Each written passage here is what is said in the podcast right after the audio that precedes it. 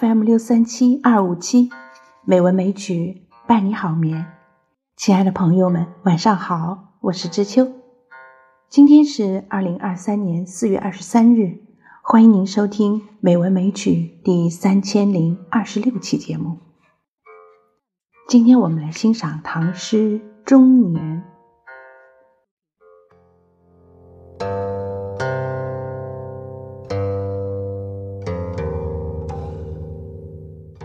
中年，唐代郑谷。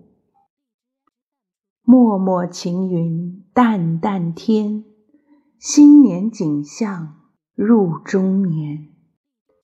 情多最恨花无语，愁破方知酒有权。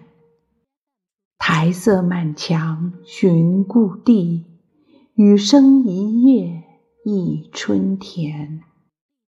衰迟自喜天师学，更把前题改数联。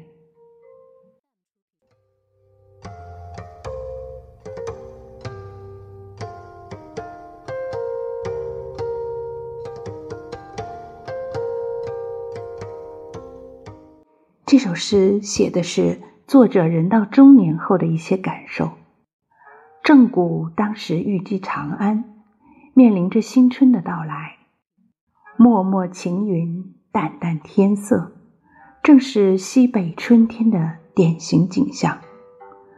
望见这个景象，诗人自然会想到又一个春天降临人间，但随即也会浮起这样的念头：跟着时光推移，自己的年岁不断增添，如今是愈来愈品尝到。中年的滋味了。中年往往是人的一生中哀乐感受最深切的时候。青春已逝，来日几何？瞻前顾后，百感交集。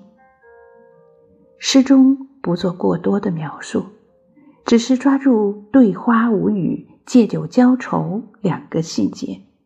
就把那种思绪满怀的复杂心理状态烘托出来了，笔墨经济而又含蓄。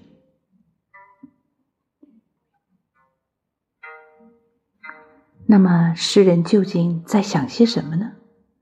底下一联为我们略作提示：故地即旧时的住宅，寻找故地，只见苔色满墙。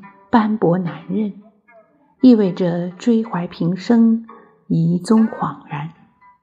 春田指家乡的农田，由连夜雨声触发起春田的意念，暗示要弃官归隐，安度余生。上句是回顾，下句是展望，正体现了人到中年时的典型思想活动。作者借故地、春田、苔色、雨声等事物反映出来，形象鲜明而又富于概括力。然而，往事既不可追，来日也未必可期。现实的处境一时难以摆脱，衰迟的年华更无情地逐日而去。在这样的矛盾交织之中，除了翻出旧诗稿来修改几遍，琢磨一下自己作诗的技巧，还能用什么方法来排遣心头的烦恼呢？节末两句表面说的自喜，实际是在年事虚长、无所作为情况下的自我安慰。透过外在的平静气氛。分明可以体会到诗人那种强自压抑下的无聊所默心绪。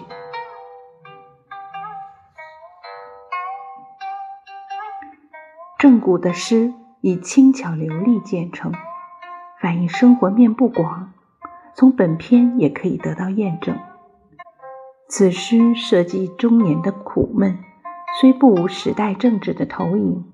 而主要仍局限于个人的感情，社会意义不大，但文笔清新，词质婉转，尤善于用简练明白的语言表达凝蓄深沉的情思，在其作品中艺术上乘。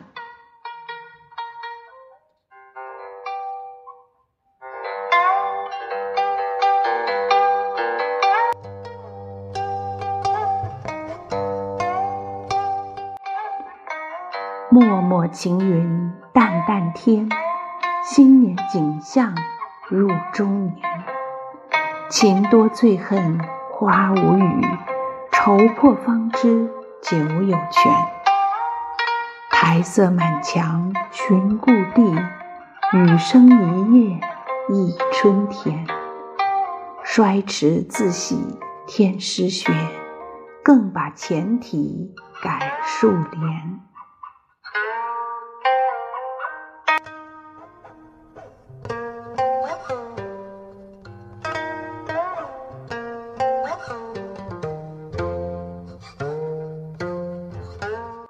好啦，今晚的节目就是这样了，感谢朋友们的收听。